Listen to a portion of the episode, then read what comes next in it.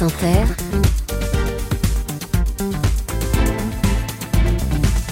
le 7-10. Et Léa, ce matin, vous recevez un acteur. Bonjour Franck Dubosc. Bonjour. Merci d'être avec nous ce matin. Si vous étiez un livre et un personnage historique, vous seriez quoi? Vous seriez qui?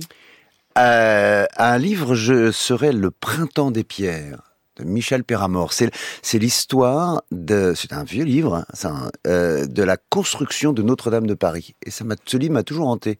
Ah ouais. J'ai toujours, oui, je me suis toujours dit un jour, si si je suis réalisateur et que je réalise des grands grands films, j'aimerais faire un film sur la La construction. construction de Notre- Notre-Dame. Oui, parce que ça parle euh, de, de tous ces ouvriers qui construisent quelque chose, qui se tuent pour quelque chose qu'ils ne verront jamais. Oui, c'est vrai. qu'il euh, c'est c'est sur des, des, des, des dizaines et des dizaines et des dizaines d'années. Et, et alors il y a le roman dans le film bien sûr parce que le, le- ça s'attarde sur ce, ce jeune homme qui va finalement euh, tailler la porte qui sera la seule chose qui disparaîtra. Enfin, le croit-il à l'époque parce qu'il y a beaucoup de choses qui disparaissent, qui ont disparu finalement. Ouais. Mais euh, non, je me Ce souviens. sera ce, ce livre-là. Ouais. Et voilà. si vous étiez un personnage Jean Moulin. historique Bon, pas d'explication, on n'a pas besoin. Franck Dubosc, vous aimez Noël, la fête, le repas en famille, la dinde, le sapin et les cadeaux ou ça vous angoisse sévèrement? Non, j'aime ça. J'aime ça. Euh, ce qui m'angoisse, c'est quand il y a beaucoup de monde à la maison. Hmm. Parce qu'il va falloir faire la vaisselle. Noël, il en est question dans le film de Clément Michel, Noël joyeux, en salle le 6 décembre prochain. Une comédie drôle, piquante, familiale, où vous êtes un père de famille bourgeois, assez conservateur, qui adore les traditions et qui adore Noël. Il a acheté un beau sapin, une grosse dinde, dressé une belle table. Sauf que voilà, ses trois enfants plantent la veille de Noël. Et qu'il se retrouve en tête à tête avec sa femme, Emmanuelle DeVos, qu'on a adoré retrouver dans le registre de la comédie. Elle est très très drôle dans le film. Et il a une idée en écoutant le sermon du prêtre à la messe dimanche. Eh bien, si on invitait, chérie, si on invitait deux vieilles dames euh, d'un EHPAD euh, pour passer le réveillon avec nous, on serait des gens bien si on faisait ça. Euh, c'est une belle idée, pleine de, bons sentiments, sauf que ça va virer au cauchemar. Au début, c'est, il- il- au début, il pense. ça fait marrer Nicolas. au, début, il pense en inviter une, une ou un. Oui. Un, d'ailleurs, il arrive dans un EHPAD. Voilà. Au début, je voudrais un vieux. C'est pour lui, c'est c'est ça. c'est- Et puis, comme le dit sa femme, c'est Black Friday à l'EHPAD. On lui en donne deux pour euh, pour le prix d'une.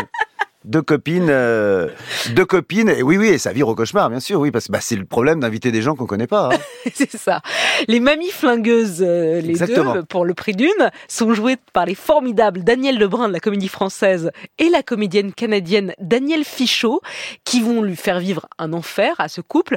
Euh, elles sont, elles sont géniales. Alors Danielle Fichot, c'est une comédienne parce que Daniel Lebrun de la comédie française, on connaît, mais Danielle Fichot, c'est une star au Canada. C'est une, québécoise qui jouait la maman de, de Valérie Lemercier dans, Dans Aline. Aline. Ouais, exactement. Et c'est une grosse star. Oui, et qui a, qui a les, y a les cours Daniel Fichot, comme on a les cours euh, Florent en France. Oui, il y a les cours Daniel Fichot. C'est, euh, c'est une actrice extraordinaire qui est capable de tout. Moi, je me souviens dans le scénario quand j'avais lu, j'avais lu à un moment donné, je rentre dans une pièce et elle est entièrement nue. Et forcément, je suis gêné. Hein. Oui. Et derrière, elle me dit, je pourrais être ta mère. Et je dis, ben oui, justement.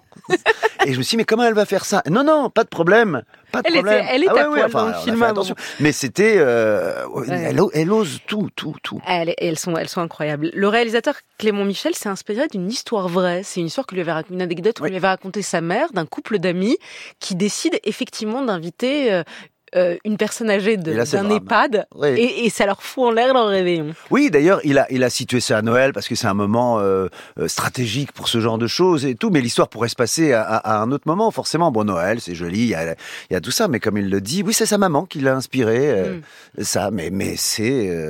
vous l'avez déjà fait, vous? Inviter quelqu'un que vous connaissez pas Non, à, à- non. à un dîner? Non, Nicolas Ah non, je réfléchis. Non, Et vous, vous l'avez déjà fait Ah non, jamais de la vie. Voilà, et après ce Ah film non, non, non. Ah bah, après ce film, peut-être vous le ferez. Encore moins. Ah, au Cela dit, contraire. ça- ça- Au contraire, au contraire, parce que on, bons on spoile sentiments, pas, mais, mais c'est Oui, joli. euh, C'est vrai que c'est Elles joli. sont insupportables euh, la moitié du film, et puis à la Mais elles fin, vont nous apprendre la vie. elles vont vous apprendre la vie. Ça pose aussi la question de la solitude des personnes âgées, Ouais. celles qui restent seules à Noël.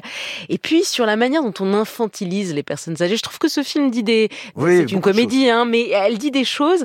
euh, notamment, à un moment, vous voulez, vous voulez leur faire plaisir à ces deux vieilles, donc vous vous proposez un jeu de société. Elle dit surtout pas les jeux. On en a ras le bol. On déteste les jeux. Pourquoi vous vous, pourquoi vous vous obsédez à nous faire jouer, à nous les vieux, alors que c'est pour les enfants les jeux, on s'en Oui, fout. c'est on traite les, les vieux comme comme on traite les enfants, comme on traite les enfants. Il y a un... et elle le, le dit à un moment, elle dit mais nous on n'est pas vieilles, on est très vieilles. Ça c'est très fort. Ouais. Parce qu'elle vous dit, parce que ça pose aussi la question de l'âge, Ah, de vous et Emmanuel DeVos, qui avait 56 et et 60 ans et tout ça. Mm. Et à un moment, elle vous dit, ton problème, pourquoi tu veux absolument faire un Noël parfait? C'est parce que tu as peur de vieillir. Ouais. Et il lui dit, bah, tu peux parler, toi, t'es, t'es, t'es vieille. Et Non, non, non, moi, je suis très vieille. Ouais. Toi, tu es vieux et moi, je suis très vieille. Et en fait, c'est ça qui est intéressant, c'est que le problème, c'est quand on est vieux, en fait. C'est la bascule, c'est la soix- c'est 60 ans, 80 ans après, quand on est très vieux, c'est puis il n'y a plus de problème. Oui, oui, c'est ça. C'est, c'est- mais ça traite de tout ça. Mais les dialogues sont, sont savoureux, sont vraiment. C'est Clément Ouais. Michel donc qui a réalisé et écrit le film. Les dialogues sont formidables. Il y a des trucs, c'est savoureux. C'était savoureux à dire, à lire, puis à dire, puis à voir en spectateur. Ça, j'aime quand il y a les trois étapes en- Ouais. en- quand on joue dans un film. Autre question aussi, l'usure de couple. Ouais. Parce qu'au fond, à l'origine, les enfants plantent et ils se retrouvent seuls. Et elle, Emmanuel DeVos, elle est contente de faire un premier réveillon avec son mari. Mais oui. euh, mais- Seul en tête à tête, et lui surtout pas quoi. C'est l'angoisse de se retrouver euh, autour de la bûche et d'avoir rien à dire. bah, se retrouver en tête à tête avec sa femme, qu'il aime, qu'il aime. C'est ça qui est le plus beau en fait. Il s'aimerait pas, on comprendrait, ça serait un sujet de comédie, il s'aime pas. pas Non, là il s'aime et c'est encore plus dur de se retrouver l'un en face de l'autre. Et c'est ces deux, ces deux vieilles dames qui vont finalement faire qu'ils se retrouvent l'un et l'autre. Mm. Quoi. Il y a une très jolie scène où ils dansent tous les deux sur euh, sur un disque d'Errol Garner. C'est c'est, euh, comme ça, je trouve ça très très beau à jouer. Je trouvais ça formidable d'avoir Emmanuel DeVos dans mes bras. À ce moment-là, on est seul, on marche, elle est nu-pied sur des bouts de verre cassés. Enfin bon, il y a tout un truc. Et je trouvais ce moment euh, de retrouvailles d'un couple à Noël très joli. Le film pose la question très chrétienne de qu'est-ce que c'est quelqu'un de bien? Euh, à plusieurs moments, vous vous félicitez d'inviter ces deux On est des gens bien. Eh oui, on est des gens bien. On est des gens bien. Regarde, chérie, on est des gens bien. On a invité des. Qu'est-ce que c'est être quelqu'un de bien? Vous savez ça, vous, Franck Bah, là, je sais pas ce que c'est que d'être quelqu'un de bien. Euh, J'aurais dit mon père était quelqu'un de bien, quelqu'un d'honnête, trop, trop, euh, trop honnête. Donc trop bien, c'est jamais, c'est pas très bien. Faut pas être Mm. trop bien. Il Mm. faut avoir des petits défauts, des de temps en temps. Mais quelqu'un. Et là, en l'occurrence, dans le film, il est pas si bien que ça parce qu'il le fait par égoïsme. Il le fait pour lui. Il le fait pas pour Il les le vieilles dames. il le fait pour lui, Pour en l'occurrence. Mais Être quelqu'un de bien, oui. Qu'est-ce que c'est Et pourquoi Je- votre père était quelqu'un de bien? Euh, parce qu'il était honnête. Parce que c'était quelqu'un de. Je, je, alors, il doit avoir eu des défauts que je ne connais pas et que je ne veux pas connaître. Je pense, je, je pense et j'espère parce que c'est un être humain. Vous parlez de votre père. Eh bien, justement, on va en parler un petit peu de votre parcours. Le petit Franck, né d'un père douanier à Rouen et d'une mère employée. Déclarant en douane, c'est pas la même chose. C'est quoi la différence? Euh, c'est lui qui, il était sur le port avec les dockers et déclaré à la douane. Je dis parce que le douanier, il y a le côté. Euh... Enfin Ouais. bon, après, il aurait pu être douanier. Hein. Ouais, déclarant à la douane. Et votre mère, elle était bien employée de mairie ou Oui, à Grand. Queville. Vous avez grandi dans un HLM à Rouen. Vous rêviez, enfant, d'être une vedette. À 18 ans, j'ai quitté ma province, bien décidé à empoigner la vie. Le cœur léger et le bagage mince, j'étais certain de conquérir Paris. Chez le tailleur, Vous rêviez d'être une star Ouais. Ouais. Oui, oui, oui. Oui, oui, c'est pour ça que j'ai, j'ai, euh, je rêvais d'être comme les gens dans la télé. J'ai regardé toutes les émissions, Maritier, Gilbert Carpentier, tout ça, je les voyais. Le... Là, alors c'est marrant parce que c'est pas forcément des acteurs qui me viennent à la tête, c'est des Jodassin, c'est, euh, c'est tout, tout, tout. Je sais pas pourquoi j'ai Jodassin qui me vient, mais c'était tous ces gens, je les voyais. euh, euh, ils avaient des belles voitures, ils allaient à la neige, euh, ils faisaient du cheval. C'est idiot, hein, Ouais. mais j'étais un petit garçon. Tout ce qui était loin de vous, en fait. Ouais, voilà, c'est ça. Et je, ils avaient, ils habitaient dans des beaux appartements. Ah, ils habitaient à Paris.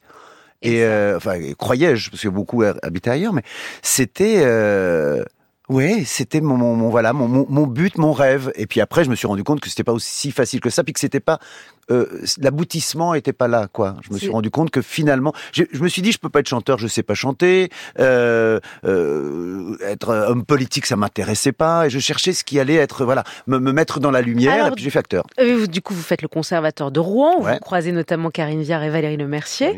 Oui. Vous enchaînez les castings, mais sans succès au début. Du coup, vous faites tout un tas de trucs. J'ai vu que vous étiez assistant de magicien, professeur de cours d'expression orale pour les élèves avocats. Barreau de Paris. oui. Vous avez euh, conduit le vaisseau spatial des frères Bogdanov. vous étiez, vous faisiez du stand-up derrière Guillaume Canet. Euh, à ce moment-là, quand ça marche pas au début, vous y croyez quand même ou vous dites ça va pas, ça va pas le faire? Non, j'y crois. J'y crois. Je me suis, j'avais beaucoup de copains ou de copines qui disaient ah bah si euh, à tel âge ça a pas marché, j'arrête. Et d'ailleurs tous ceux-là n'ont jamais arrêté, même quand ça a pas marché. Ou, ou, ou, euh, ou je pense même que Karine Viard a dit ça, donc elle, elle, a- Oui, il est elle a qu'elle a continué. marché. ouais. Mais mais euh, je- je- non, je me disais toujours ça marchera. J'avais, je le, oui, je visais loin. Vous dites dans une famille modeste, l'humour, faites de, ça commence à marcher, et, vous dites dans une famille modeste, devenir une vedette de cinéma est difficile à gérer. On devient le fils acteur et on vous soupçonne de renier vos origines. Ce fut le cas à mes débuts et ça a compliqué les relations. C'est-à-dire, Oui, eh ben, à mes débuts, puis jusqu'au bout, euh, euh, jusqu'au bout, pour mes parents, ça a été accepté. Mais après, autour, euh, je me souviens que si je venais pas à une réunion familiale, c'était ah bah oui, euh, forcément, lui, c'est l'acteur. alors, j'avais d'autres raisons, et ça a jamais été parce que j'étais devenu acteur. Oui, ça faussait les raisons. Je, je, il y a, il y a- il y a une toute petite chose, c'est je me souviens, c'est mon père qui me faisait mes impôts. Mhm. Et euh, quand j'ai commencé à gagner plus d'argent que lui, j'ai commencé à le faire moi-même parce que je trouvais ça indécent de, de lui, De lui faire demander de ouais, faire, lui demander euh, de faire ça, oui. oui, oui. Ouais. Même c'était pas beaucoup plus que lui, mais c'était plus que lui. Et je trouvais que c'était pas dans la. et dans donc la logique vous-même, vous aviez une forme de culpabilité Oui, euh, de- Ah oui. en rentrant dans votre euh, famille ou dans de, de là où vous veniez, vous vous disiez euh, j'ai trop d'argent ou je suis trop Oui, célèbre, alors donc vous pas- en faisiez trop peut-être dans l'autre sens? Non, j'avais, j'avais. Alors, je- quand on dit trop d'argent, attention, c'était vraiment très peu, trop, très peu, très peu plus. Ouais. Mais c'était déjà plus. Et comme je disais, c'était pas la logique pour moi de. de euh, non, j'avais, j'avais plein de, de, de- d'envie. J'avais envie de. Si un jour j'avais de l'argent, de leur acheter une maison. euh, j'avais envie de, de d'acheter une belle voiture à mon père. Et et j'ai rien fait de tout ça. Pourquoi?